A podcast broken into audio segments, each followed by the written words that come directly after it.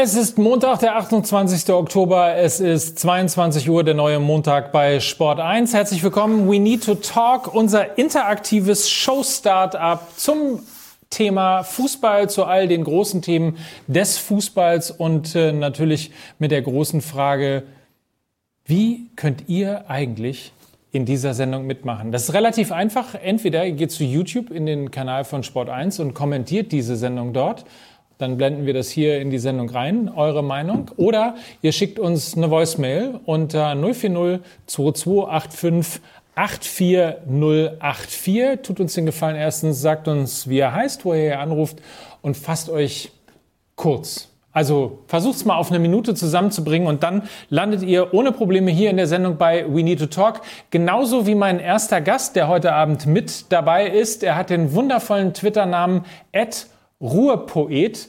Warum er eigentlich so heißt, wird er uns äh, gleich verraten. Hier ist zunächst erstmal für euch David Nienhaus. Schön, dass du da bist. Hallo David.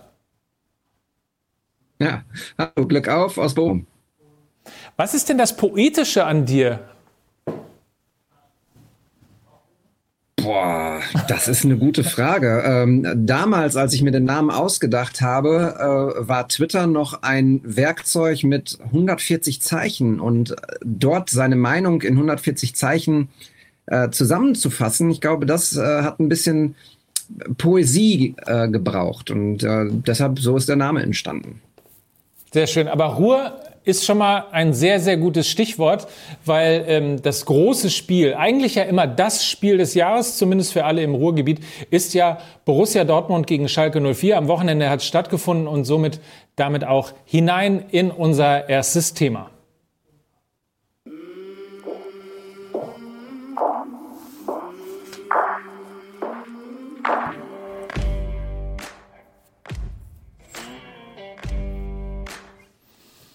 Tja, man muss es sagen, Schalke 04 hat sich wieder wundervoll in diese Sendung hineingespielt. Ich glaube mittlerweile zum dritten Mal äh, dabei. Wir hatten schon Themen wie zum Beispiel Schalke, ist das noch Bundesliga oder kann das weg? Jetzt sind wir also am Rande der Egalität angekommen. Und vielleicht mal, äh, David, die erste Frage an, an dich. Wie hast du dieses Ruhrderby, das wie gesagt ja immer ein besonderes Spiel ist, eigentlich an diesem Wochenende wahrgenommen?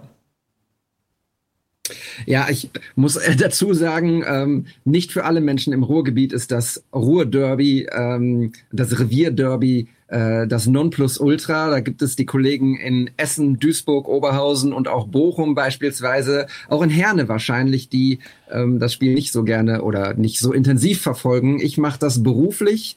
Ähm, die Derby, das, der Derby-Charakter, der gibt's für mich irgendwie schon lange nicht mehr, schon lange ähm, seitdem hier dieser Verein da nicht mehr gegen Schalke und Dortmund spielt.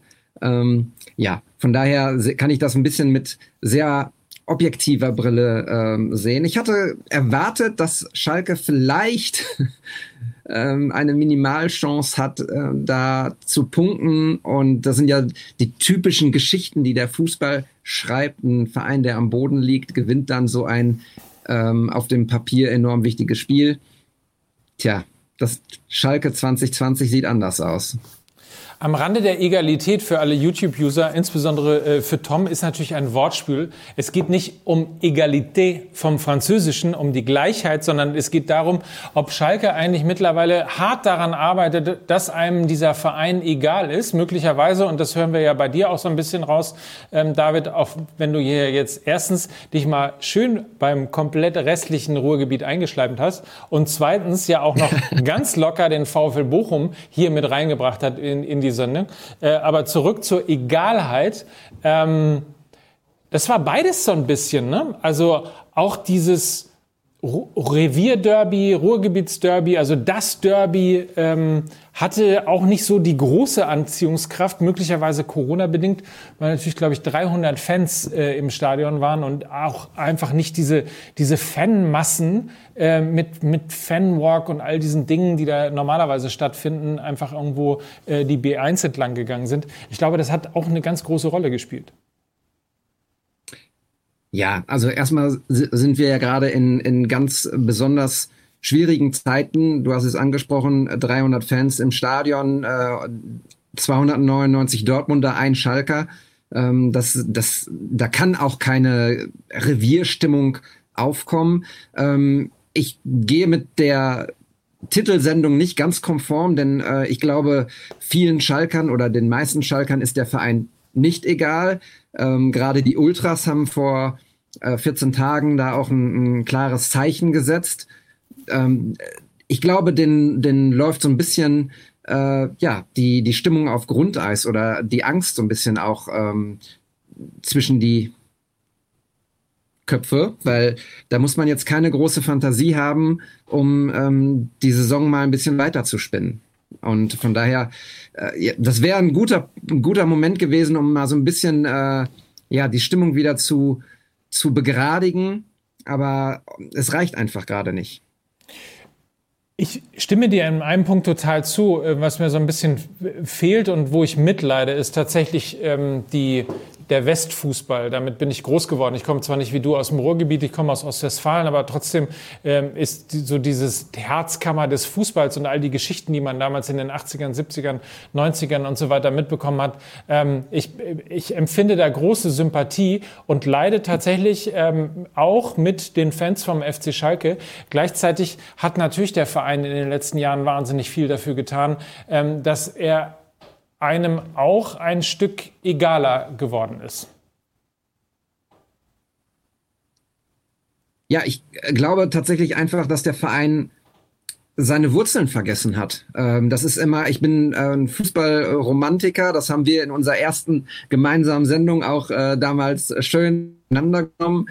Ähm, ich glaube, der Verein hat über seine Verhältnissen gelebt, hat seine Wurzeln verloren, ähm, und wandert gerade auf Faden, die enorm schwierig sind, ähm, sogar existenzbedrohend sind. Ähm, der Verein äh, aus Dortmund hat das auch vor nicht allzu langer Zeit, äh, wenn man das mal ähm, zurückwirkend äh, betrachtet, äh, hat das auch hinter sich gebracht und äh, musste da andere Wege gehen. Insofern ähm, ja, der Verein hat ein bisschen die, die Wurzeln verloren und über den Maßstäben gelebt und äh, kriegt jetzt gerade äh, die Quittung dafür. Wir ähm, wollen ja auch noch über die, Fuß, die, die Zukunft des ähm, Profifußballs sprechen. Und ähm, ich glaube, dass da insbesondere ähm, ein wichtiger Punkt gesetzt werden muss, nämlich dass die Vereine ähm, anfangen müssen, auch das Geld beiseite zu legen. Denn äh, wir haben jetzt diese Pandemie. Ähm, wir wissen alle nicht, wie die Zukunft sein wird, ähm, wie das sich weiterentwickeln wird. Und ähm, wenn weiter das Geld so rausgehauen wird, ähm, linke Tasche, rechte Tasche, dann äh, glaube ich, werden die ein oder anderen Clubs sich umgucken müssen. Und ähm, Schalke ist einer dieser Clubs. 040228584 das ist euer, euer Kanal bei WhatsApp, um uns eine Voicemail zu schicken, kurz euren Namen äh, sagen, woher ihr euch meldet und natürlich eure Meinung zum Thema Schalke 04 sagen. Wir werden gleich übrigens in der Sendung auch noch reden über Zukunft Fußball, sofern denn Jan-Henrik Roschetzky es schafft, in die Sendung zu kommen. Er ist im Moment dabei, äh, auf jeden Fall auf dem, auf dem Weg zu sein in einen vernünftigen äh, Raum mit sowohl Internet und auch einem Computer. Er kommt also gleich dazu. Und äh, ansonsten seid bei YouTube dabei, schreibt eure Kommentare, eure Meinung äh, rein, so wie es äh, Licious gerade getan hat. Äh, und eben gerade, wir haben den Tweet eingeblendet äh, gesehen, die Meinung eingeblendet gesehen. Da ist sie nochmal, es gab mehr Sendezeit für den einsamen Schalker im Stadion als gefährliche Szenen im Strafraum der Dortmunder. Das fasst es eigentlich sportlich zumindest relativ gut zusammen. Es wurde ja, glaube ich, äh, ähm, maximal von 0,4 Strafraumszenen berichtet, ähm, die es gegeben hat in diesem Spiel. Ich glaube, viel mehr war es nicht, ne? Nee, viel mehr war es nicht. Und ich bin etwas überrascht über die Analyse von ähm, Schalke-Trainer Baum und auch über die ja, Schlüsse, die er aus den ähm, zurückliegenden Spielen sieht, dass Selbstvertrauen gewonnen werden muss, dass gut gegen den Ball gearbeitet werden muss, aber wir überhaupt gar keine Chancen nach vorne haben, dass wir den Ball zu viel verlieren. Das ist alles, ja, die Wahrheit ist einfach, die Qualität vorne äh, ist momentan nicht vorhanden. Und ähm, ich weiß nicht, wie sie da das ähm, äh, korrigieren wollen. Ähm, um wieder in den Strafraum zu kommen und dann auch mal ein Tor zu schießen, weil ohne Tore, äh, da zahle ich gerne ähm, Ach, das haben wir hier nicht, ne? Nee, haben wir nicht. Nein, okay. das haben wir hier nicht. Äh. ja. Ich bin Aber, so froh, äh, endlich im Free TV zu sein, dass diese Sendung hier auf keinen Fall für irgendwas irgendwas kostet. ja. Nein, aber ich, keine Ahnung. Also, äh, die brauchen auf jeden Fall ein Mittel, um äh, in den gegnerischen Strafraum zu kommen und dort einfach mal auch den Ball über die Linie zu, äh, zu kriegen. Und das ähm, sehe ich derzeit nicht. Und äh, viel Chancen äh, werden sie nicht haben. Jetzt kommt der VfB Stuttgart. Sind auch nicht so schlecht drauf gerade. Was passiert eigentlich, wenn der VfB Stuttgart äh, dann möglicherweise gewinnen sollte? Dann brennt der Baum. Dann haben die drei Punkte mehr auf dem Konto, äh, sind weiter sehr oben, äh, sehr weit oben in der Tabelle. Schalke ist dann seit 22 Spielen sieglos. Ich bin nicht, ich, also die Zahlen bis 20 kann ich, danach hört es bei mir auf. Also ich glaube aber 22 Spiele äh, sieglos und ähm, ja, äh, wenn äh, Baum jetzt davon redet, er möchte nicht über den Abstiegskampf sprechen, ähm, weil er das jetzt noch nicht sieht, dann ist das für mich ehrlich gesagt ein bisschen an der Realität vorbei, denn da geht es tatsächlich jetzt gerade nicht nur um, um den Klassenerhalt, sondern dann auch vielleicht um die Existenz des Vereins. Mein Freund Uli Wurm äh, hat äh, getwittert, viermal gab es das in der Geschichte des Fußballs. Viermal haben Vereine in der Bundesliga 21 Mal in Folge nicht gewonnen. Das waren Tasmania Berlin, Blau-Weiß 90 Berlin, Dynamo Dresden und der erste FC Kaiserslautern. Und äh, in allen vier Fällen stand am Ende der Saison der Abstieg und ich glaube in drei weiteren Fällen die Insolvenz. Also man kann mit Fug und Recht behaupten, dass das relativ hart gerade aussieht für Schalke. Hast du das Gefühl, dass das auch so bleibt? Bis zum Ende der Saison? Du meinst, dass die. Da, ja, also natürlich ist Fußball immer ein, ein äh, Ergebnissport und äh, gewinnst du ein oder zwei Partien in Folge, dann ähm, macht das auch was mit dir und den Spielern und der Mannschaft. Äh, nur mir, fehl, mir fehlt gerade ein bisschen die Fantasie, dieses, dieses Erfolgserlebnis zu sehen, ähm, ob der Leistung der vergangenen Wochen und Monate. Ähm, klar, das kann alles relativ schnell wieder gehen. Äh, ich wünsche, wünsche den Balkan tatsächlich auch mal endlich ein Erfolgserlebnis. Ähm, wie siehst Wir du das? Schauen mal.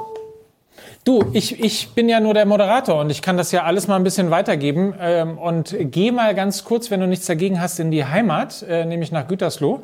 Dort gibt's äh, einen Anrufer, der sich gemeldet hat. Äh, Niklas heißt er, der eine äh, Voicemail hochgeladen hat. Äh, ich weiß, dass äh, es relativ viele Schalker und Dortmunder Fans äh, gibt und bin mal gespannt, ähm, zu welchem Lager er sich zum einen fühlt, hingezogen fühlt und was zum zweiten seine Meinung zur Sendung ist. Gauf, hier ist der Niklas aus Gütersloh. Schalke wird niemals seinen Fans egal sein. Es gibt immer genug Leute, die Schalke lieben werden und die alles für den Verein tun würden. Das Problem meiner Meinung nach ist die Clubführung, die auch jetzt in dieser schwierigen Phase immer wieder so Themen wie die Ausgliederung anfeuert und ähm, ja, Schalke ist nun mal Schalke, da ist es niemals ruhig, aber der Verein wird niemals seinen Fans egal sein. Ciao. Der Niklas aus äh, Gütersloh, danke für die Voicemail. Ja, äh, also Ausgliederung kann ich nur sagen, Grüße aus Hamburg. Äh, klappt nicht immer.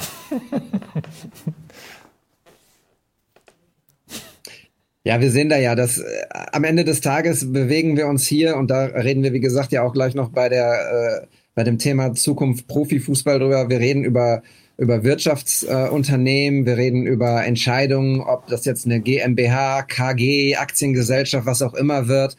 Natürlich sehen das die Fans anders und sehen das die Fans ähm, eher durch die fanromantische Brille. Ähm, und ja, natürlich werden immer die Fans auch zu Schalke stehen und weiter äh, ins, ins Stadion gehen dort und, und äh, ihre Schals hochhalten, wenn denn möglich. Ähm, aber die Wahrheit ist, dass das alles große Wirtschaftsunternehmen sind, die Entscheidungen auch ähm, aus anderen Gründen treffen, nicht nur für die Fans. Lass uns mal, David, eine Runde Werbung machen und äh, weil äh, vor allen Dingen uns dann freuen auf Jan-Henrik Gruschetzky. Erstens, weil er in Schwarz-Gelber ist und sicherlich auch nochmal äh, was zum Derby dazu sagen kann. Und zweitens, weil er quasi unser Mann in der Taskforce Zukunft Fußball ist. Er ist äh, nämlich äh, Sprecher des äh, Fanbündnisses und im Grunde genommen also unser Mann vor Ort. Das heißt, wir haben jetzt gleich hier bei Sport 1 die Möglichkeit, ihm quasi ein paar Sachen in sein Notizbuch mitzudiskutieren und zu diktieren vor allem ähm, und freuen uns auf ihn. Gleich nach der Werbung dann weiter natürlich über den Hamburger Sportverein, über die Zukunft Fußball und ein bisschen natürlich noch über Schalke und Dortmund. Bis gleich bei Sport 1.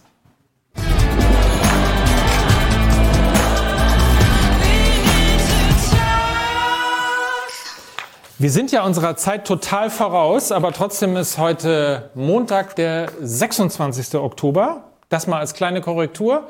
Hier ist We Need to Talk und wir reden über das Revierderby, über Borussia Dortmund gegen Schalke 04 und vor allen Dingen reden wir im Moment gerade zusammen mit David Nienhaus, Ed Ruhrpoet heißt er äh, bei Twitter und ähm, bei Instagram und all den Social-Media-Kanälen, die er, das muss man auch mal an dieser Stelle sagen, wirklich wie ein absoluter Profi beherrscht. Respekt dafür nochmal. Also die besten Videos auf jeden Fall im Vorfeld der Sendung kamen von dir. Machst du uns im Nachhinein auch nochmal ein paar? Ja, wenn ihr mir das Material schickt, bestimmt. Möglicherweise tun wir das. Und wir müssen mal ganz kurz äh, Diana Sophie aus dem YouTube-Chat äh, mit reinnehmen, die nämlich äh, zum ersten, zum einen geschrieben hat, bestes Format für Fußball aus Deutschland, wäre aber toll, ähm, wenn ich immer ein kleines Thema für die zweite Liga mit dabei wäre. Also zweite Liga, weil über erste Liga sprechen wir alle. Und also quasi mit David zusammen ist es heute soweit, der die ganze Zeit schon versucht, hier den VfL Bochum zu droppen, der übrigens relativ viele äh, Fans auch im Chat hat. Ähm, aber wer Bochum sagt, muss auch Hamburger Sportverein sagen, weil fünf Spiele Fünf Siege, da müssen wir natürlich auf jeden Fall gleich nochmal drüber reden. Aber äh, reden wir erstmal über nicht so erfolgreiche Vereine, nämlich im, über Schalke 04 ähm, und, und darüber, wie man den Verein äh, eigentlich möglicherweise dann doch noch retten kann. Ganz kurz der Hinweis für euch, 040228584084 ist der Kanal bei WhatsApp, wo ihr uns eine Voicemail schicken könnt. Und ansonsten eben, wie bei, gerade eben schon gehört, bei YouTube äh, könnt ihr das Ganze kommentieren und landet mit eurer Meinung eben auch hier in der Sendung. Wir haben ein paar, David, wenn du die Zeit hast, äh, ein paar Voicemails äh, bekommen. Zum Beispiel ähm, von André, er ist ein Schalker, mit einer äh, Meinung und mit seiner Meinung zur mo momentanen Situation. Wir hören mal kurz rein, was er sagt. So, jetzt muss ich folgen. Eingefleischter Schalke. Äh, eingefleischter Schalker. Das, das, ist die alte, lustige Geschichte mit meinem, mit meinem Computer. Nicht mehr zu so, wir machen das nochmal von vorne, so geht's aber. Ich muss leider als eingefleischter Schalke-Fan sagen, dass äh, ich stark davon ausgehe, dass am Ende der Saison der Abstieg wohl nicht mehr zu vermeiden ist. Es ist nicht zu erkennen, dass die Mannschaft im Laufe der nächsten Wochen, Monate unter Manuel Baum irgendwie vielleicht auch nur durch Glück eventuell ein positives Ereignis, Erlebnis haben wird. Ich denke, am Ende wird man dann sich damit abfinden müssen, dass man in der zweiten Liga sich komplett neu aufbauen muss. Des Weiteren gehe ich mal stark davon aus, dass einige aus der Führungsebene den Verein verlassen müssen, damit, eine, damit ein komplett neuer Aufbau stattfinden kann. Zumindest hoffe ich das sogar. Das äh, klingt ein bisschen nach Frustration, äh, möglicherweise schon nach Resignation. Was, was denkst du, wenn du sowas hörst als, als Ruhrpottler, David? Auch wenn Schalke offensichtlich ja, nicht Erstmal dachte Verein. ich, das ist Mickey. Nein, ich dachte erst, das ist Mickey Beisenherz. Schöne Grüße an der Stelle, aber er war es ja offensichtlich nicht. Nein. Es kam auf jeden Fall keine Höhnes-Imitation raus. Ähm, ja, also das war ja schon nah in, in, in die Richtung gehen, ähm, der Verein sollte mal absteigen, um sich dann aufzustellen und dann wieder anzugreifen. Ähm, so ein Abstieg kann ja reinigend sein und sowas. Ähm, ich glaube, das ist eine Theorie nur auf dem Blatt. Ich glaube, ein Abstieg ist für keinen Verein, Verein gut, ähm, für keinen Verein hilfreich und gerade nicht für einen Verein, der keine Ahnung, 200 Millionen äh, Verbindlichkeiten hat wie der ähm, FC Schalke 04. Ähm, und dass man dann aus einer zweiten Liga nicht so einfach wieder aufsteigt und sagt, okay, wir stellen uns mal neu auf und tauschen mal die Führungsetage neu aus und hier kommen ein paar Spieler und so. Ähm, nein, das ist leider nicht so. Dann würden das andere Vereine auch so machen und neu angreifen und dann wäre es eine, eine heile Welt, aber da, äh, eine heile Fußballwelt.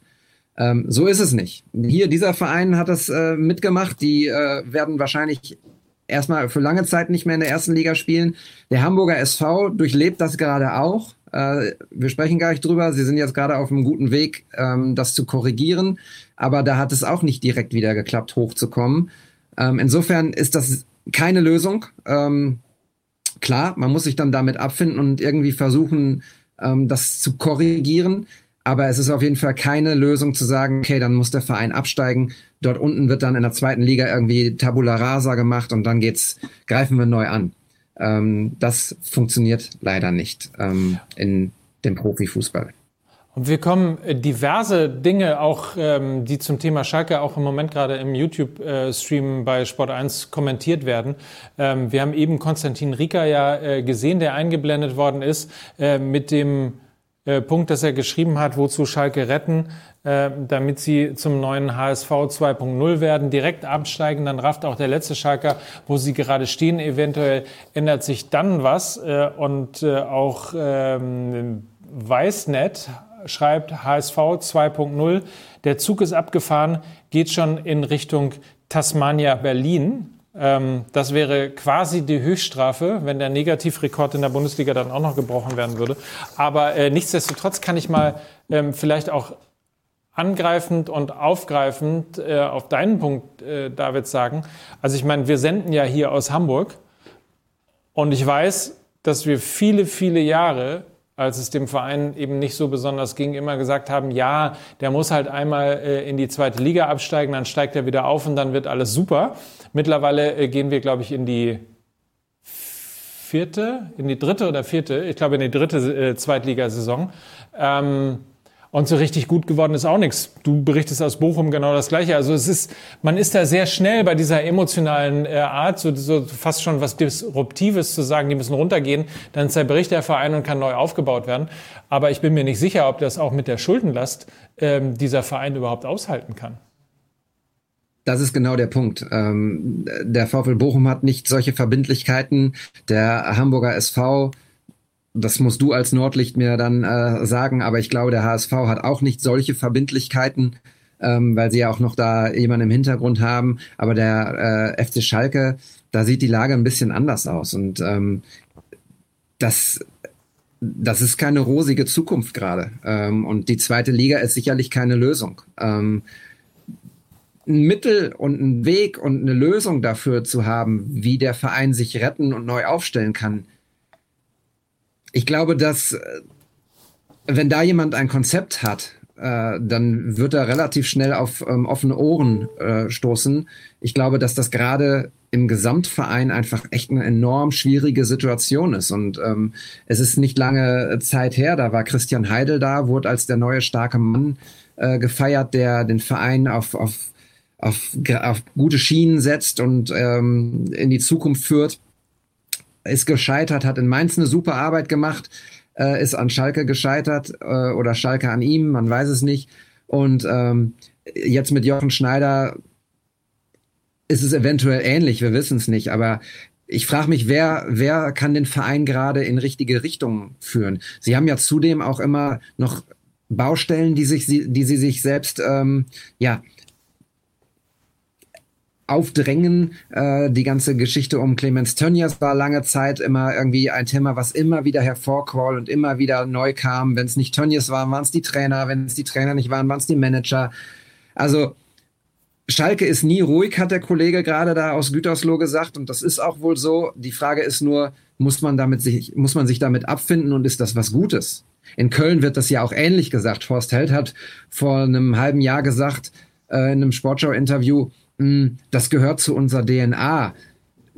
Weiß nicht, ob das, ob das so was Gutes ist, zu sagen, okay, bei uns ist es immer unruhig. Ähm, das, damit müssen wir leben. Also ich denke, dass man da auch vielleicht mal irgendwie versuchen muss, Dinge zu korrigieren. Wir versuchen mal was äh, in dieser Sendung. Wir versuchen mal sozusagen von uns Zweien äh, auf drei zu gehen, weil äh, zumindest wurde mir gerade kurz ähm, geflüstert, dass Jan schon da ist, aber möglicherweise dauert es noch eine kleine Sekunde. Dann haben wir auf jeden Fall nochmal äh, die Chance, unter 040228584084 eine Voicemail von Simon aus Hoffenheim zu hören. Auch er hat äh, über Schalke sich Gedanken gemacht. Ja, hier ist Simon aus Hofheim. Ich denke, man muss auch berücksichtigen, dass äh, Schalke zum Saisonstart mit Bayern, Leipzig und Dortmund äh, drei sehr starke Gegner hatte und Manuel Baum als ähm, Trainer mit äh, Leipzig und Dortmund innerhalb von den ersten drei Spielen natürlich auch ein äh, massives Auftaktprogramm hatte. Und äh, ich denke, dass er im Abstiegskampf der Richtige ist und Schalke sich in den nächsten Monaten fangen wird.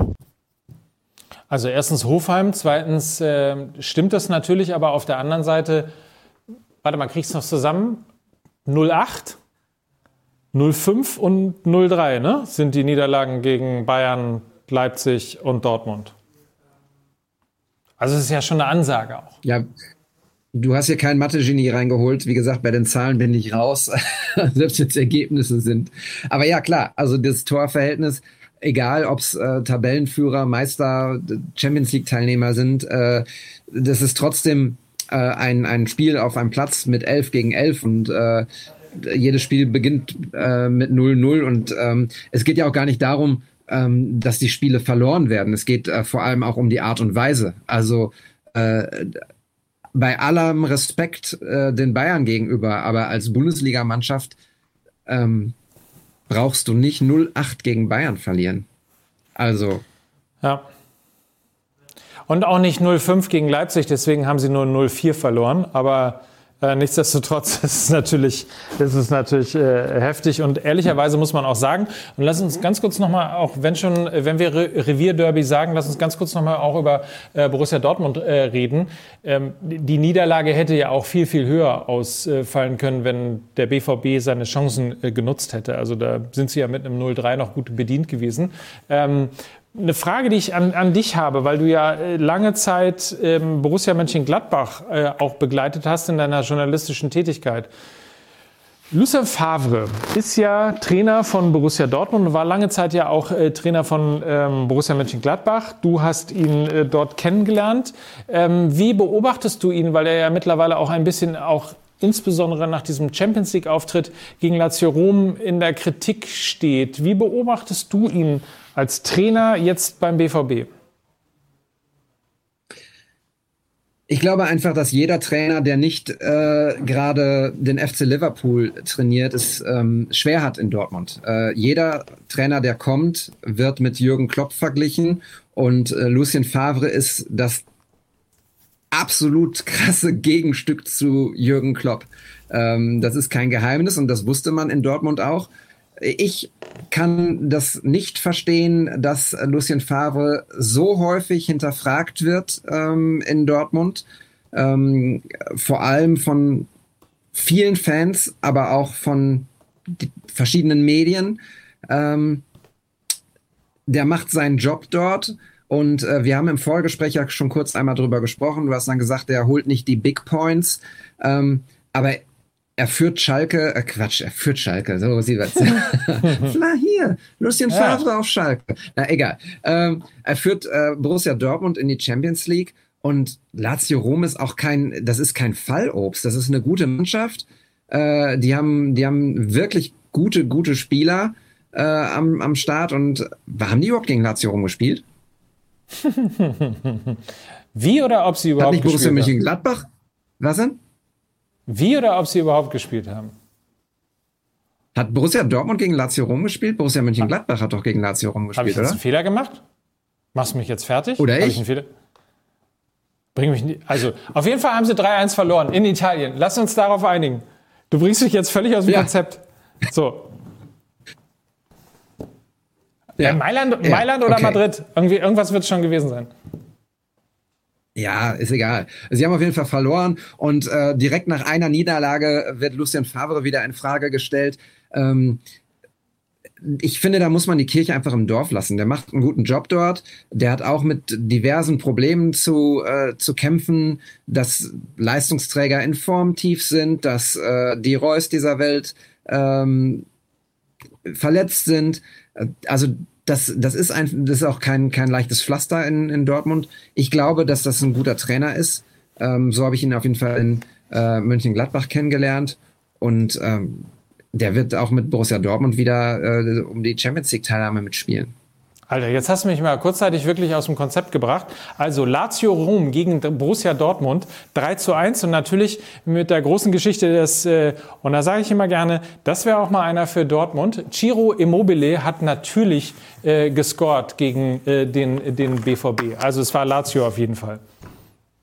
Ja, den könnte man mal in Dortmund zu einer Pizza äh, einladen. Mit dem könnte man noch mal Pizza essen. Ja, möglicherweise. Oder? Vielleicht ist es eine sehr, sehr gute Idee. Ja. Äh, auf jeden Fall. Sagt mir doch mal ganz kurz in der Regie, äh, wie weit wir eigentlich mit Janni sind, ähm, der immer noch Natürlich. Wir haben technische Probleme. Insofern reden wir einfach noch mal ein bisschen weiter. Oder wollen wir einfach mal ganz kurz dann doch über die zweite Liga. Ich meine, wenn es schon bei YouTube hier so gefordert wird, äh, schieben wir einfach das Thema zweite Liga einfach mal ein bisschen vor, bevor wir uns dann um unseren Mann kümmern in der FIFA äh, beziehungsweise in der Bundesliga Taskforce und äh, mal schauen, was wir als Fans denn irgendwie zur Zukunft Fußball mit, äh, mit reinbringen können. Also, reden wir kurz über die zweite Liga und reden wir vor allem über dieses Thema.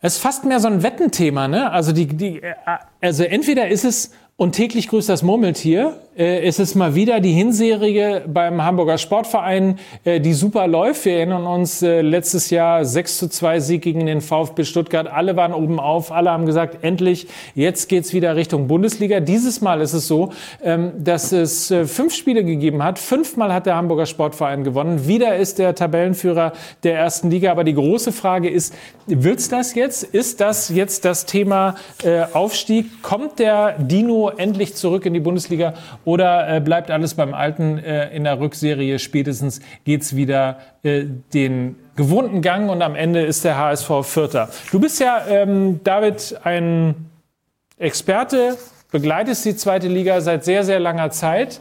Ähm, wie, wie ist dein Eindruck? Wie empfindest du das, was der HSV in dieser Saison performt? Also erstmal feiere ich euer, äh, eure Grafik ähm, mit Godzilla. das, ist, äh, das, ist der, das ist tatsächlich der neue Dino, äh, der Godzilla. Und ähm, naja, also der Hamburger SV ist allein vom, vom Klang und vom Namen her immer der Top-Favorit in der zweiten Liga auf den Aufstieg. Äh, da müssen wir nicht lange um den Breisen, äh, heißen Brei drumherum reden. Ähm, und sie haben den Aufstieg jetzt eingekauft mit der Verpflichtung von Simon Terodde. Und mehr ist zu dem Thema eigentlich nicht zu sagen. Das sage ich mit schwerem Herzen, aber ich sage es. Und, und das heißt, äh, funktioniert Terodde, funktioniert auch der Hamburger Sportverein, dann steigen sie auch auf. Wenn er quasi ein paar Spiele hintereinander hat, wo er nicht scored, ähm, dann bekommen sie die gleichen Schwierigkeiten wie vorher auch da weiß ich nicht. Simon Terodde ist auf jeden Fall ähm, einer der besten Stürmer, äh, den die zweite Liga je gesehen hat. Ähm, ich glaube, das ist äh, statistisch äh, Rekordtorschützenkönig der zweiten Liga. Egal bei welchem Zweitligisten spielt, ob es Köln war, Stuttgart, Bochum, Hamburg. Ähm, er macht einfach seine 20, 25, 30 Buden äh, in der Saison. Und wenn du die auf dem Konto hast, dann äh, hast du schon mal auf jeden Fall nicht so viel falsch gemacht. Und ähm, zudem macht er in der Offensive seine äh, Mitspieler besser. Zudem arbeitet er enorm gut gegen den Ball von vorne hinweg und er ist äh, enorm wichtig in der Kabine, weil es ein wirklich sehr, sehr guter, sympathischer Typ ist. Sehr auf dem Boden geblieben und ähm, ja, das ist sozusagen die, die Aufstiegsgarantie, die der HSV äh, geholt hat. Und ähm, ich glaube einfach, dass sie auch mit äh, Daniel Thune äh, einen sehr guten Trainer haben, der ja, sehr sachlich ruhig arbeitet. Ich glaube, dass sie auch in der Führungsetage, wenn äh, Jonas Bolt jetzt gerade nicht irgendwie doch äh, zum AS Rom wechselt, auch eine gewisse Kontinuität haben und, und ähm, eine gewisse Ruhe haben. Und das sind alles auf jeden Fall Vorzeichen, die dafür sorgen, dass ähm, es gerade in die richtige Richtung geht. Es gibt ein paar schöne Kommentare, die gerade gekommen sind. Einen haben wir gerade gesehen von Tom äh, Lindberg und äh, der ist nicht un äh, wichtig. Äh, der HSV hat in dieser Saison vieles richtig gemacht, keine großen Töne gespuckt, den Kader auf die zweite Liga abgestimmt, die Liga endlich angenommen. Ich glaube in der Tat, dass das das äh, große Problem in den letzten Jahren gewesen ist beim Hamburger SV. Und wir haben unter 04022858484 eine Voicemail bekommen von Felix über den HSV. Und äh, bevor ich jetzt hier wieder alles falsch mache, gehen wir einmal raus, dann wieder rein und jetzt geht's los. Hier ist Felix äh, zum Thema Hamburger Sportverein. Also ich bin 85er Jahrgang und alles, was ich vom HSV bisher mitgekriegt habe, und ich bin HSV-Fan, äh, war jetzt nicht so feierlich. Denkt man oft an alte Zeiten und seit der Papierkugel geht das bergab und ich habe irgendwie auch keine Lust mehr. So langsam irgendwie, das ist wie so eine Ex-Freundin die dich anruft und äh, sagt, aber diesmal äh, klappt es wirklich. Ich glaube da jetzt nicht dran äh, und hole mir deswegen bestimmt kein Sky-Abo. Tja, also Verkaufsschlager ist der HSV äh, offensichtlich zumindest im, im Fernsehen nicht, aber nichtsdestotrotz, ja, es ist, es ist die Papierkugel noch immer. Es, es, wurde hier auch schon in Hamburg der Scherz gemacht, ob äh, der Hamburger SV eigentlich äh, der einzige Verein ist, ähm, der sich direkt aus der zweiten Liga für die Champions League qualifizieren kann. Äh, ist natürlich alles nicht so, aber das ja, war natürlich geht's das, nicht. drunter geht's gar nicht, ne?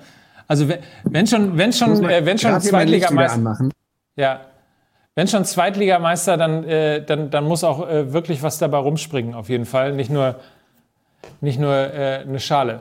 Wir machen mal kurz Werbung. Ihr seht, äh, technisch läuft das alles super hier bei ähm, insbesondere bei Jan. Wir arbeiten hart daran, ihn reinzuholen. Äh, reden gleich nochmal über den Hamburger Sportverein und dann vor allen Dingen natürlich auch über die Zukunft des Fußballs. Bis gleich bei We Need to Talk.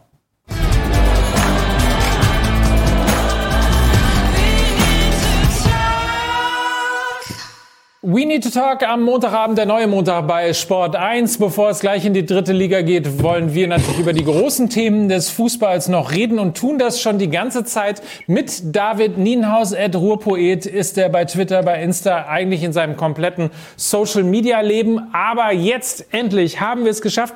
Wir sind nicht mehr allein oder zu zweit. Wir sind endlich zu dritt. Wenn auch äh, nicht ganz so bewegt, aber zumindest hören wir Jan-Henrik Gruschetzky. Ist es richtig, Jan? Bitte. Es ist richtig, es ist richtig, Mike. Grüße nach Hamburg. Mann, was hast du denn gemacht? Ich habe keine Ahnung. Ich sitze mit meinem Laptop und meinem Handy und irgendwie will das nicht so, wie ihr wollt. So ist das manchmal. Technik so, begeistert. Du hast äh, schon so schöne Themen verpasst, weil wir natürlich über das Derby geredet haben, über Borussia Dortmund gegen Schalke 04. Ich habe gehört und, sogar alles. Ja, und du sogar im Stadion gewesen bist. Du hättest sogar alles noch miterzählen können, diese vier Male, äh, wo Schalke im Strafraum aufgetaucht ist. Das waren die schönsten vier Male meines Lebens. ja. Alles verpasst. Jetzt musst du über den HSV reden. Macht ja nichts. Haben guten Trainer, haben auch einen guten Sportdirektor. Dies Jahr packen sie es. Meinst du? Ja, ich glaube sogar wirklich. Also Daniel, äh, also ich bin in der Nähe von Osnabrück aufgewachsen und äh, Daniel June war eines meiner äh, regionalen Idole. Und deswegen fand ich es ganz spannend, äh, seinen Weg dann irgendwie weiter zu verfolgen. Und ja, ich glaube, ich, ich glaube wirklich, dass sie einen guten Coach haben und einen Kader, der nicht passt, aber reicht. Eben haben wir äh, gerade im YouTube-Chat bei Sport 1 äh, die Meinung bekommen, äh, dass, dass, in diesem Jahr vor allem der Kader eben dafür spricht, weil äh, man sehen kann, dass der HSV die zweite Liga endlich angenommen hat. Das ist ehrlicherweise auch ein Gefühl, ähm, das ich hier äh, aus Hamburg sendend und den Hamburger Fußball ja so ein bisschen miterlebend tatsächlich genauso habe. Also normalerweise würde man sagen, Mensch, schon wieder gewonnen, schon wieder Erster. Das ist ein bekanntes Hinrundenphänomen äh, beim Hamburger Sportverein. Ich habe allerdings auch das Gefühl, dieses Jahr ist einiges anders. Dieses Jahr ist einiges anders und beim also gegen den Aufstieg des HSV spricht irgendwie so ein bisschen sein Mittelfeld, was so ein bisschen unterbesetzt ist und eigentlich auch äh, ein Mittelfeld, was die Stürmer gar nicht so richtig versorgen kann. Ähm, allerdings machen die es irgendwie von selbst und irgendwann fällt Tirode der Ball wieder auf den Schlappen und er macht dann rein. Ansonsten Winsheimer, Hinterseher, Bobby Wood, die sind jetzt nicht in Topform. Ähm, und eigentlich ist so, also sowas wie, wie, wie Bakri Yatta und Terode ist eigentlich so ein Mismatch. Also eigentlich das, was Bakri Yatta kann, ist das, was Simon Terode nicht braucht. Deswegen klappt es eigentlich nicht, aber ich glaube, für die zweite Liga reicht es derzeit. Wir müssen auf jeden Fall schon mal anteasen, dass du quasi unser Mann in der äh, Taskforce Fußball der Zukunft bist. Wir können dir quasi ins Notizbuch heute in dieser Sendung hier bei Sport 1 reinschreiben, äh, was du ab morgen dann in den Arbeitskreisen für uns quasi durchsetzt. Ist das richtig? Ja klar, natürlich. Morgen, morgen 11 Uhr äh, am Frankfurter Flughafen äh, werde ich all das, was ihr mir hier auf, mit, mit reingebt ins Notizbuch, wird alles umgesetzt. Auch direkt morgen. Also direkt, äh, die Sitzung ist von 11 bis 14 Uhr, glaube ich. Ich glaube, 14.01 Uhr ist dann Gesetz.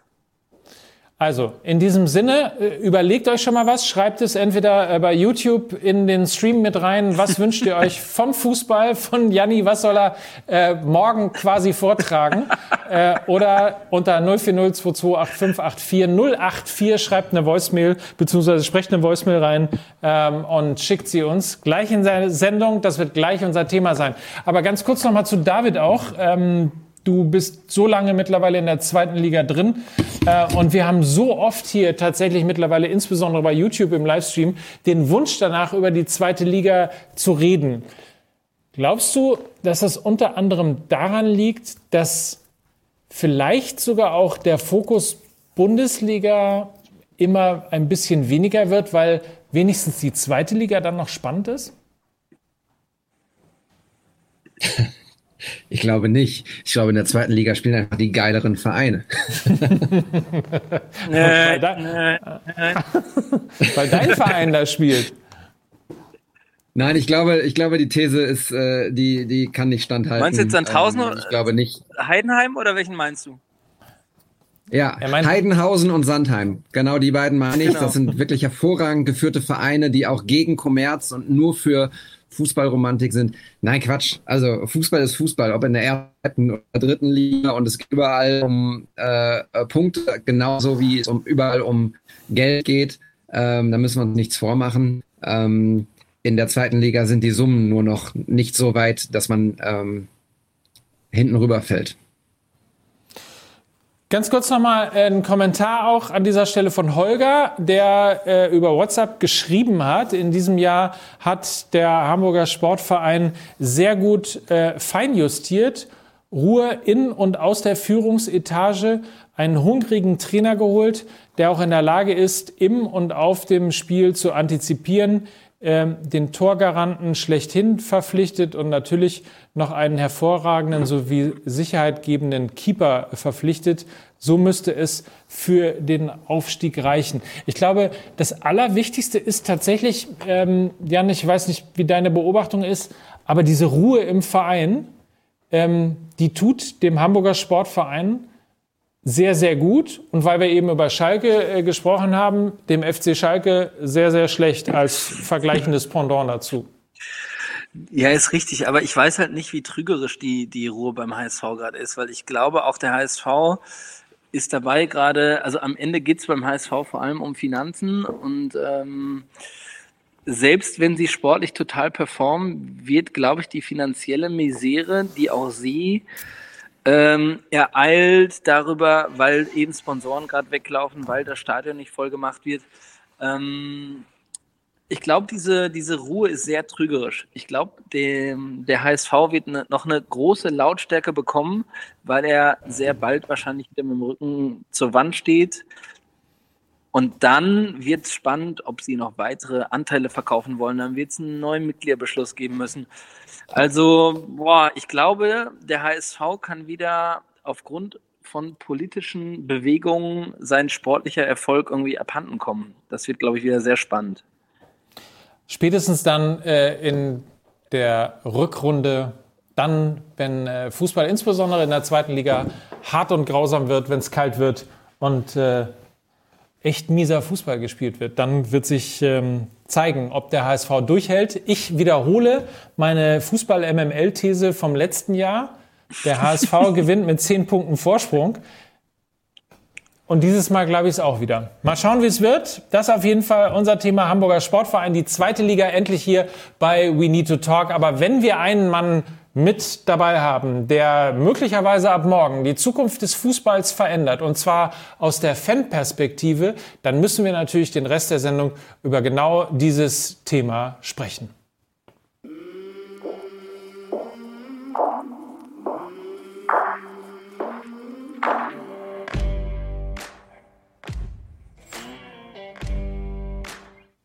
So, und das ist die große Frage. Haben wir eine Idee für unseren Mann in der Taskforce? Ähm, vielleicht, Jan, erzähl doch mal ganz kurz so ein bisschen das Umfeld, aus, du, aus dem du kommst, warum du überhaupt in dieser Taskforce Fußball gelandet bist. Also ich bin ähm, Anhänger von Borussia Dortmund, bin dort seit 20 Jahren aktiv in der Fanszene, habe äh, die Initiative Unser Fußball mit angeführt. Ähm, dort haben wir über 500.000 Unterschriften gesammelt und gesagt, der Fußball muss sich von, von Grund auf verändern. Und irgendwann kam dann eine E-Mail von Christian Seifert, ob wir Lust haben, in der Arbeitsgruppe mitzuarbeiten. Und äh, da haben wir gesagt, ja, wir setzen uns zumindest erstmal an den Tisch. Und das geht also morgen los, du hast es gerade gesagt. In der letzten Woche hat diese Taskforce äh, ja schon äh, gearbeitet. Das heißt, es gibt unterschiedliche Arbeitskreise, unterschiedliche Themen, richtig? Ganz genau. Es gibt drei Arbeitsgruppen. Morgen ist eine, eine Arbeitsgruppe, wo ein Manager von McKinsey dabei ist, äh, Freddy Bobic, äh, der Herr Görlich, der TSG Hoffenheim.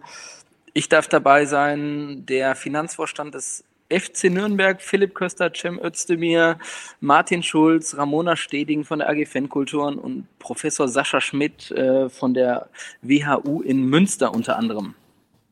Und ja, da sitzen wir morgen da und ähm, ja, wenn das Thema Frauenfußball ist eins, das Thema Integrität des Wettbewerbs ist eins. Also wie gehen wir damit um, dass Unternehmen Anteile an mehreren Vereinen besitzen möchten und was macht das mit dem Fußball? Das sind morgen wahrscheinlich die Themen, die auf der Agenda sind. Hast du eine klare Idee, was du machen willst? Ja, ich, ich habe eine ziemlich klare Idee von der äh, Zukunft des Fußballs. Äh, ich glaube, diese, die, die Monokultur, die der Fußball auf verschiedenen Ebenen entwickelt hat, egal ob im Bereich der Meisterschaft, ob im Bereich der Champions League und äh, dann auch ähm, im Bereich der, der Vereine, die zwischen den Ligen, Ligen pendeln, ähm, ich glaube, das hat sehr, sehr viel mit den ökonomischen Machtverhältnissen zu tun. Und wenn wir da nicht langsam anfangen, das wieder gerade zu rücken, dann manifestiert sich die Monokultur und dann ist halt alles vorbei, äh, was den Fußball spannend macht, weil am Ende gilt das, was Sepp Herberger früher gesagt hat, die Leute gehen ins Stadion, weil sie nicht wissen, wie es ausgeht und mittlerweile ist das Spannende am Fußball scheinbar nur noch, schafft Lewandowski äh, den Gerd Müller-Rekord zu knacken und Du hörst MML, yes! 100 Tore. die, die, also ich höre nicht nur MML, äh, ich, ich höre auch äh, die Leute im Stadion, was da irgendwie Thema ist. Äh, aber MML höre ich natürlich auch. Und das ist natürlich, ist natürlich total schade, dass, äh, dass es gar nicht mehr darum geht, wer wird deutscher Meister, wer zieht in die Champions League ein, wer, für wen geht es in den UEFA Cup oder die Euroleague, wie es heute heißt. Das ist irgendwie von vornherein alles klar und das hat natürlich mit der mit der mit dem Einsatz der ökonomischen Parameter ähm, der ökonomischen Mittel zu tun und dass man da vielleicht mal rangeht und zu sagen, ja, dass Bayern am meisten kriegt, ist ja alles nett und schön und auch verdient, aber dass sie vielleicht so viel mehr bekommen als andere, führt vielleicht zu einem Ungleichgewicht, was man vielleicht mal diskutieren sollte mal wieder. Wir holen den UU das Problem an der Sache und wir werden deutscher Meister. Das ist übrigens ein Song, den ich sehr vermisse. Entschuldige, David.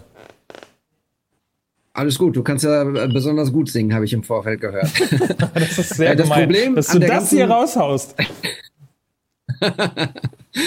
das Problem, das war Folter schon, Mike, das war schon Folter. Äh, das Problem an der Sache, äh, Jan-Hendrik, was ich habe, ist, ähm, mir fehlt die Fantasie. Erstmal, ähm, klar, ich weiß, dass der FC Bayern und auch Dortmund ähm, mit einem Auge da hingucken und vielleicht auch mit einem Auge zuhören, was da passiert, wenn äh, am Ende Ergebnisse präsentiert werden. Nur mir fehlt Fantasie, dass wenn dann gesagt wird, so, okay. Und jetzt äh, kriegt der FC Bayern München eben nicht mehr den Großteil vom Kuchen, sondern müssen das abgeben an andere Vereine oder wie auch immer die Lösung da äh, lauten könnte oder würde. Ähm, mir fehlt die Fantasie, dass dann Bayern, Dortmund, äh, Leipzig sagen, ja, klar, okay, ist fair, machen wir so. Ähm, von daher, ich, ich wünsche euch bin, bin wirklich, ich, dass ihr, dass ihr da damit bin ich komplett Erfolg habt und das, ja, ich weiß, also na, natürlich äh, ist die Herkulesaufgabe, also erstmal diese Taskforce, das ist ja so ein bisschen wie die, wie die Harz-Kommission damals unter Rot-Grün. Äh, die diese teils unsäglichen äh, Reformvorschläge für den Arbeitsmarkt eingebracht haben. Also wir können nur Vorschläge vorbringen, die dann die 36 Vereine abnicken müssen. Und sie können dann sagen, das ist alles Quatsch. Und wenn sich eine Mehrheit dafür findet, dann wird es halt durchgesetzt. Ähm, am Ende ist da äh, One Club, One Vote. Da müssen wir dann schauen, wie das, wie das funktioniert. Äh, und die vier Vereine, die du eben gerade nanntest, die vier, die vier Champions League-Vereine oder die vier letztjährigen Champions League-Teilnehmer, die du nanntest, die haben am Ende auch nur vier Stimmen. Und ähm, ich glaube, die Herkules-Aufgabe wird sein, dass die Leute mal ihre Egos beiseite legen und sagen, okay, lass uns mal über die Zukunft der Bundesliga reden. Und selbst wenn das zum Nachteil unseres Vereins ist, dann gehen wir das trotzdem mit. Ich glaube, das ist der Kern des Problems, dass die Geschäftsführer, die da sitzen, die abstimmen, ihre Aufgabe so definieren, dass sie nur das Beste für ihren Verein haben wollen. Und das Beste für Bayern München ist natürlich mehr Geld für Bayern München. Das Beste für Borussia Dortmund ist mehr Geld für Borussia Dortmund. Dass das zu dem System hat, was vielleicht nicht äh, das Beste für alle ist, äh, das sehen wir. Und ich glaube, das wird die, das wird die Aufgabe werden, was ist wirklich das Beste für die Bundesliga und nicht, was ist das Beste für jeden einzelnen Verein, weil diese, ich sag mal, neoliberale Logik in den letzten Jahren, wenn jeder an sich selbst denkt, ist an alle gedacht. Ich glaube, die hat uns nicht richtig nach vorne gebracht. Ich glaube, das also Problem. Ich glaube auch, aber das. Mach weiter. Alles Mike, bitte. Ich wollte zumindest einen Punkt mit einbringen, den ähm, Konstantin Rika äh, gerade Rika gerade geschrieben hat. Äh, und ich glaube, damit fängt es als allererstes mal an. Diese Taskforce ist auch nur eine äh, Alibi-Nummer, schreibt er, denn diese Kaffeekränzchen hat äh, keinerlei Befugnisse. Man hat also über alles im Fußball äh, zu diskutieren, ohne Schaden anzurichten. Und ich glaube, das ist die allererste Hürde, oder das Umgekehrte von dem, äh, was Jan gerade gesagt hat, gegen das sowohl in der, in, in, in der äh, Akzeptanz ähm, als auch in der Erwartungshaltung möglicherweise gegen an ähm, gearbeitet wird. Das ist das, was äh, Konstantin äh, was, glaube ich, äh, das ist ja richtig und falsch gleichermaßen. Also auf der anderen Seite darf und kann man nicht natürlich einem Gremium wie der Taskforce keine Entscheidungskompetenz geben. Das wäre ja auch zutiefst undemokratisch. Äh, deswegen ist es ja ganz gut, dass wir nur Vorschläge machen können, äh, was auch wieder positiv und negativ gleichermaßen ist. Aber äh, so, so ein demokratischer Prozess funktioniert halt nur auf diese Art und Weise, dass man vielleicht anfängt mit Bewusstsein schaffen, mit Sensibilisierung. Ähm, ich glaube nicht, dass wir da, wenn das Ganze vorbei ist mit den neuen Sitzungen, also es gibt drei Arbeitsgruppen, drei Termine, dass wir dann äh, die große Revolution haben. Es geht vielleicht erstmal um, wie ich gerade sagte, um Bewusstseinsbildung und dann darum, Anträge einzureichen, die mehrheitsfähig sein müssen. Und da müssen dann mindestens äh, 19 Vereine zustimmen von 36, damit sich was verändert. Auch das wird nachher eine Herkulesaufgabe. Ähm, ich glaube, da muss man die Erwartungshaltung ein bisschen dämpfen. Da darf man nicht verlangen, dass in den nächsten Tagen alles auf links gedreht wird. Das wird ein sehr zäher Prozess. Ich glaube, Andreas Rettich war es, der gesagt hat, wir brauchen mindestens so, die Gesundung des Fußballs braucht mindestens so lange wie die Gesundung eines Körpers oder eines Spielers, der wieder in Form kommen muss. Äh, das wird so lange dauern wie die Verletzung, ähm, also die Verletzungsdauer mal zwei. Und ich glaube, wir, wir müssen uns tatsächlich viele Jahre Zeit nehmen, damit der Fußball, damit die Fußball-Bundesliga wieder ein Wettbewerb wird, wo man sagen kann, boah, wer wird denn deutsche Meister? Dortmund, Köln, Gladbach, äh, Bayern München, vielleicht sogar ein Verein aus Gelsenkirchen. Äh, da müssen wir wieder hinkommen, dass wir vor der Saison schon wissen, wer deutscher Meister wird. Das, das hat hier mit Wettbewerb leider nichts mehr zu tun. Dass der Wettbewerb nur noch im europäischen K.O.-Modus stattfindet, ist ja wirklich auch einfach, das ist einfach Kacke und irgendwie zuwider dem Wettbewerb, in den wir uns ja alle irgendwie verliebt haben als kleine Kinder. Ich finde trotzdem das Thema ist, ja, ich finde trotzdem das Thema, also es ist gut, dass es das gibt und ähm, es ist auch richtig, dass, dass das jetzt äh, diskutiert wird und Vorschläge gemacht werden, ähm, dass so eine Umverteilung beispielsweise von Geldern äh, kommt. Das ähm, ist im Prinzip so alt wie, wie äh, hier der Verein links 1848. ich kann mich noch gut daran erinnern, dass Werner Alteger immer schon äh, damals Präsident des VfL Bochum schon immer gesagt hat, wir müssen, äh, wir müssen den Wettbewerb aufrechterhalten, wir müssen die kleineren Vereine ähm, stärken. Das wurde immer diskutiert und am Ende ist nie was passiert. Ähm, was ich mich nur frage ist, klar, wenn ihr Vorschläge macht und die Mehrheit stimmt am Ende dafür, der FC Bayern München beispielsweise will ja gar nicht nur Meister werden. Die wollen ja auch in Europa äh, die Champions League holen und die wollen Titel sammeln, noch und nöcher.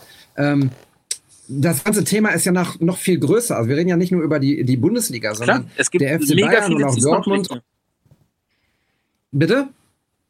Es gibt da mega viele Zielkonflikte. Was du sagst, ist ja komplett genau. richtig. Ja, weil im Prinzip geht es ja auch noch über den, um den europäischen Wettbewerb. Irgendwann, wenn dann, keine Ahnung, Entscheidung XY äh, genommen wird und abgestimmt wird und, und äh, Bayern wird weniger Geld äh, aus dem Fernsehtopf bekommen und was weiß ich nicht alles, dann wird es natürlich auch da eventuell dafür sorgen, dass sie ähm, in Europa nicht mehr so eine Vormachtstellung haben, wie sie aktuell haben. Ähm, Wäre das, das schlimmer als Bochumer? Äh, das ist, also das ist, das ist ja die Kernfrage. Ähm, ist die Bundesliga dafür verantwortlich, den FC Bayern zu pimpen, um für Europa fit zu werden? Oder sagen wir, wir wollen Wettbewerb Nein. haben? Genau, das ist, das ist die Kernfrage. Es gibt, es gibt eigentlich keine andere genau. Frage. Und dann ist so, wenn man dann Fans von Arminia Bielefeld fragt, was ist euch lieber, eine geile Bundesliga und Bayern scheidet im Achtelfinale aus? Ähm, oder Bayern München kommt ins Champions League-Finale und wird auf ewig deutscher Meister mit 30 Punkten Vorsprung. Naja, die Antwort ist relativ deutlich. Und ich glaube, da sind wir einfach in den letzten Jahren sehr oft falsch abgebogen. Und selbst als Anhänger von Borussia Dortmund, der ich bin, sage ich, dass eigentlich total feststeht, dass wir mindestens Vierter werden, das nervt mich einfach so maximal. Das ist einfach Kacke. Also ich würde lieber die, das Risiko haben, Achter, Neunter, vielleicht sogar 16., 17. zu werden, wenn man eine wirkliche Chance hat, mal wieder Erster zu werden, als der Quatsch, den wir jetzt haben. Weil das muss man ja auch sagen, das sind jetzt keine Krokodilstränen, aber wenn man den Etat des zweiten und den des dritten, Bayern München, äh, Bayer Leverkusen und Borussia Dortmund, wenn man die zusammenzählt, ist man noch nicht Ist er raus jetzt? Sagt wird, äh, der BVB muss sich nur ein bisschen mehr anstrengen. Das ist aber nicht so. Das ist aber nicht so. Das, da sind wir einfach so weit weg als BVB und vielleicht muss man dann vielleicht mal oben kürzen und nicht unten. Naja, die, die Frage ist ja vielleicht, wenn ich mich ganz kurz mal einmischen darf. Also ein schlauer Mensch hat ja mal gesagt, nein. dass man die, die, nein, vielen Dank, ihr seid so reizend zu mir. Äh, ein schlauer Mensch hat ja mal gesagt, dass äh, man äh, Probleme, die man angerichtet hat, nicht mit den äh, Mitteln löst, äh, die sie geschaffen haben. Ähm, so, jetzt ist den Menschen. Und mit den Menschen möglicherweise auch nicht, in der Tat. Ähm, so, jetzt ist natürlich wahnsinnig viel angerichtet worden, insbesondere in dem harten Versuch, eigentlich der Premier League die ganze Zeit so ein bisschen hinterher zu hecheln und hinterher zu laufen und im Grunde genommen so eine Art Copy and Paste zu machen und einfach immer in der Bundesliga zu gucken, wie weit kommt man. Also die Umverteilung der Gelder jetzt in der Bundesliga und zu sagen, wir müssen den VfL Bochum stärken und den FC Bayern schwächen, das geht ja auch nur halb, weil äh, der Topf, der aus der äh, Champions League mittlerweile mittlerweile dazukommt, ist ja so unfassbar groß, ähm, ja. dass das eben auch alles nur ein Tropfen auf den heißen Stein ist. Und dazu gibt es ja seit neuestem auch noch äh, das Gerücht dieser äh, sogenannten äh, European Premier League, die schon angeblich ab 2020, alles Spekulation, alles Gerüchte, angeblich ab 2020 äh, mit den führenden europäischen Fußballvereinen stattfinden soll. Fünf Milliarden Euro sind im Topf. JP 2020, Morgan, da haben Sie noch zwei Monate 2022, Zeit. 2022, entschuldige. Vielen Dank. Du benimmst dich wie Mickey Beisenherz bei uns im Podcast. Nee, wie Lukas Vogelsang an dieser Stelle. Äh, also 2022 natürlich. Ich weiß nicht, ob das jetzt ein Lob oder ein Diss ist. beides, beides zusammen. Ähm, also wir reden von einer Spirale, die natürlich absurd ist. 5 Milliarden, JP Morgan als Bank. Du hast irgend, irgendwas hast du gerade von einem Unternehmensberater äh, gesagt, der morgen mit dabei ist. Ne? Also der Fußball wandert so langsam wirklich irgendwie in Töpfe, ähm, wo man das Gefühl hat, das ist jetzt mal wirklich eine, du hast es eben neoliberal genannt, ähm, in, in Sphären anbekommen, die möglicherweise wir gar nicht mehr im Griff haben. Klar, ähm, Riesenproblem, also genau das, was du gerade sagst. Ähm, also wir, wir haben mehrere Baustellen gleichzeitig. Ähm, ich, also ich will mit meinen 36 Jahren vor allem nicht davon anfangen, früher war alles besser, aber es war bis äh, 1992 so, dass sämtliche Einnahmen aus den europäischen Wettbewerben in einen Topf gingen und an alle 18 Bundesliga-Vereine verteilt wurden. Erst 92, 93 fing es dann an, dass diese Einnahmen an die Fußballvereine selbst gingen. Und damit hat der Teufel immer weiter auf den größten Haufen geschissen, um mal dieses schöne Sprachbild zu nehmen. Wir sind ja nach 23 Uhr. Da geht das, glaube ich. Und ähm, der FC Bayern wird alleine an Antrittsprämie und wenn sie die Gruppenphase halbwegs in Ordnung überstehen, 60 Millionen Euro von der UEFA bekommen. Nur aus dem Market Pool der Champions League. Das ist die komplette Summe, die von Platz 5 bis Platz 18 zusammen an die Bundesliga-Vereine als Fernsehgeld fließt.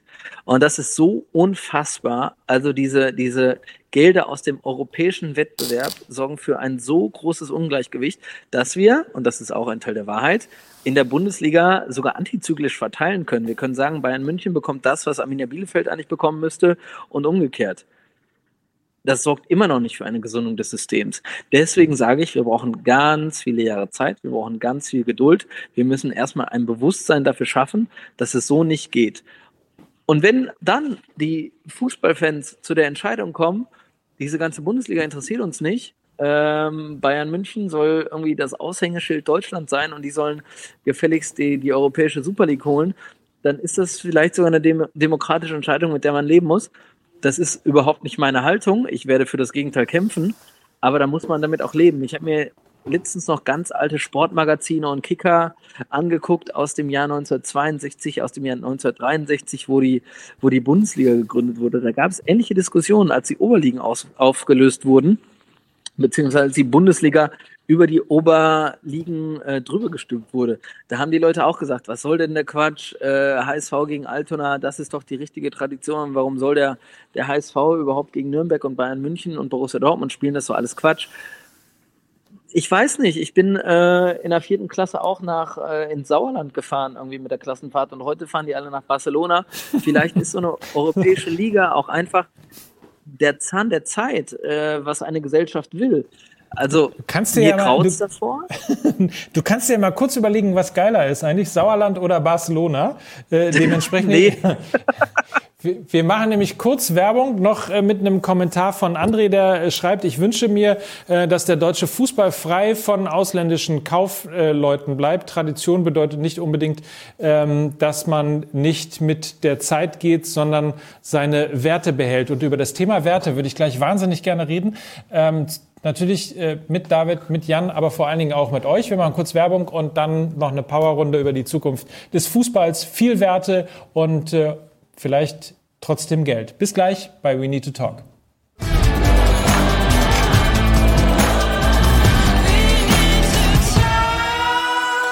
Endspurt bei We Need to Talk am neuen Montag hier bei Sport 1, die interaktive Sendung, um mit Bloggern, mit Podcastern und mit Fans, also mit euch, über die großen Themen des Fußballs zu reden. Wir sind bei den richtig großen Themen angekommen, nämlich bei der Zukunft des Fußballs.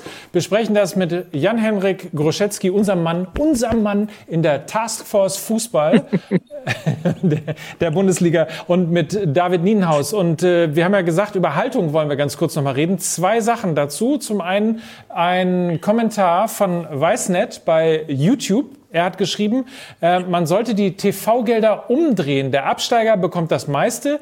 Die Clubs, die international spielen, bekommen da eben auch noch Geld, bekommen eben aus dem internationalen Topf Geld. Deswegen eigentlich eine sehr schöne Idee, äh, das Ganze umzudrehen. Kannst du ja mal vielleicht äh, mitnehmen in die Taskforce. Ähm, Ich, ich weiß allerdings nicht, äh, Janni, äh, wie dann die Vertreter von, ich sage jetzt mal Dortmund, Leipzig, Bayern reagieren würden. Hast du eine ungefähre Die Vertreter von Arminia Bielefeld werden begeistert sein. Ja, auf jeden Fall. Ich finde die Idee gar nicht so schlecht. Ist ja sowieso irgendwo ganz lustig. Ähm, dass, dass man manchmal das Gefühl hat, dass der amerikanische Sport äh, ein bisschen äh, sozialer eingestellt ist als der europäische. Es ist ein wettbewerbsorientierter Sport. Dort steht die Liga, der Wettbewerb der Liga im Vordergrund und nicht das Wohl der einzelnen Vereine. Das ist der grundsätzliche Unterschied. Und äh, sie orientieren sich an, am Wettbewerb und die Bundesliga nur am Wohl der eigenen Vereine, die über ihr eigenes Wohl bestimmen. Und äh, da kann man tatsächlich was von den US-Amis lernen. Verrückt. Dass uns das nochmal passieren sollte in diesen Tagen, so kurz, vom 3. November. ähm, David, äh, auch dich wollen wir natürlich nochmal mit reinnehmen, das Thema Haltung. Ich, ich kenne dich persönlich, deswegen weiß ich, dass das Thema Haltung ähm, dir ebenfalls auch wichtig ist. Und ich droppe jetzt mal ein paar Sachen, ähm, die mir aufgefallen sind, insbesondere wenn man sich für Marketing interessiert, für das, was Marken im Moment gerade machen wollen.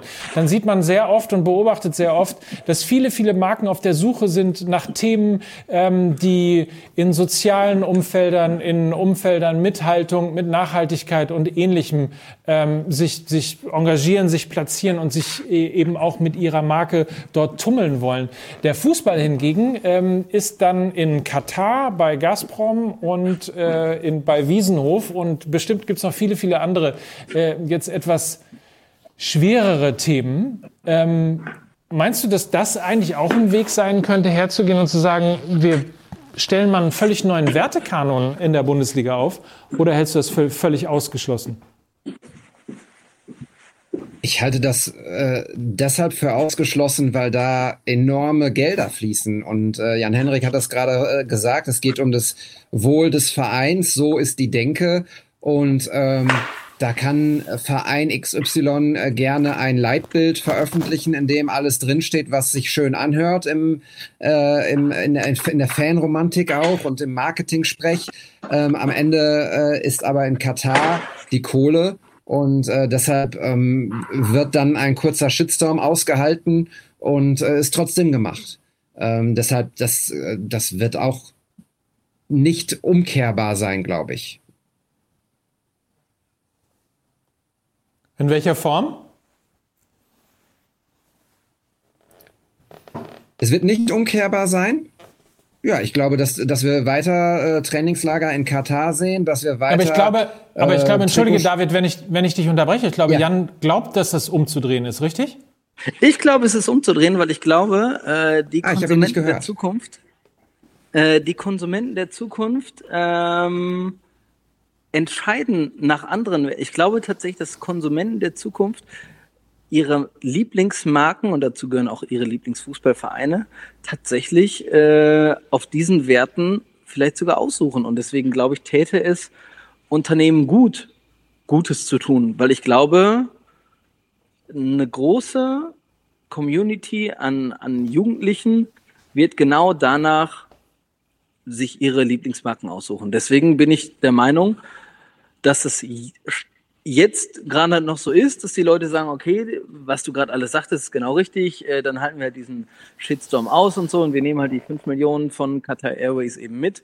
Aber ich glaube, dass es nicht mehr lange so geht. Ich glaube tatsächlich an die, an die Kraft der, der nächsten Generation, dass die genau sagt, nee, wenn, wenn ihr so einen Scheiß macht, wenn ihr Regime wirklich unterstützt, die äh, die Homophobie weiter predigen und Leuten den Kopf abhacken, die äh, die Homosexualität leben, ähm, all dieser ganze mittelalterliche Quatsch, den gehen, den gehen wir nicht mehr mit. Ich bin totaler Optimist und ich glaube, dass eine zukünftige Generation diesen Marken, diesen Fußballunternehmen, diesen Fußballvereinen dann sagt, okay, dann äh, sind wir halt raus aus dem Match. Wir wollen dich übrigens nochmal sehen. Können wir, können, Ohr.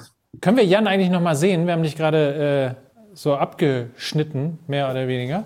Ähm, ich bin das oben rechts. da war gerade Günther Netzer mit Heiligenstein. Ach so, ach so, da, ach das bist du. Okay, das oben rechts, alles klar, verstehe. Hinter mir, also da sozusagen. Nicht ganz, aber trotzdem, ich meine, sagen wir mal so, wir werden dir einen Heiligenschein verleihen, wenn du zumindest Teile dessen ähm, die wir heute hier besprochen haben, in der Taskforce Zukunft Fußball vielleicht vorbringen äh, und möglicherweise auch durchsetzen kann. Weil ich finde, es sind äh, sowohl von euch äh, als auch von unseren äh, Usern und äh, Zuschauern heute hier äh, ein paar interessante, spannende Vorschläge gekommen, die äh, vielleicht ab morgen schon am Frankfurter Flughafen, haben wir jetzt gelernt, diskutiert werden für die Zukunft des Fußballs. Morgen 11 Uhr geht's los. Ganz genau. Dann äh, drücke ich dir die Daumen, hoffe, dass äh, du gehört wirst und äh, danke, dass du in der Sendung gewesen bist. Komm bald wieder und erzähl uns, wie es gewesen ist und ob wir irgendwas dazu beitragen konnten heute. Natürlich. Ich glaube, das war der letzte Impuls. irgendwie klang das ein bisschen ironisch, aber Was? ja, wir tickern dir noch mal irgendwie, wir schreiben dir noch mal ein paar Sachen auf jeden Fall. Sehr David gut. Nienhaus Wir ebenfalls gehen bei uns. Insta live die ganze Zeit.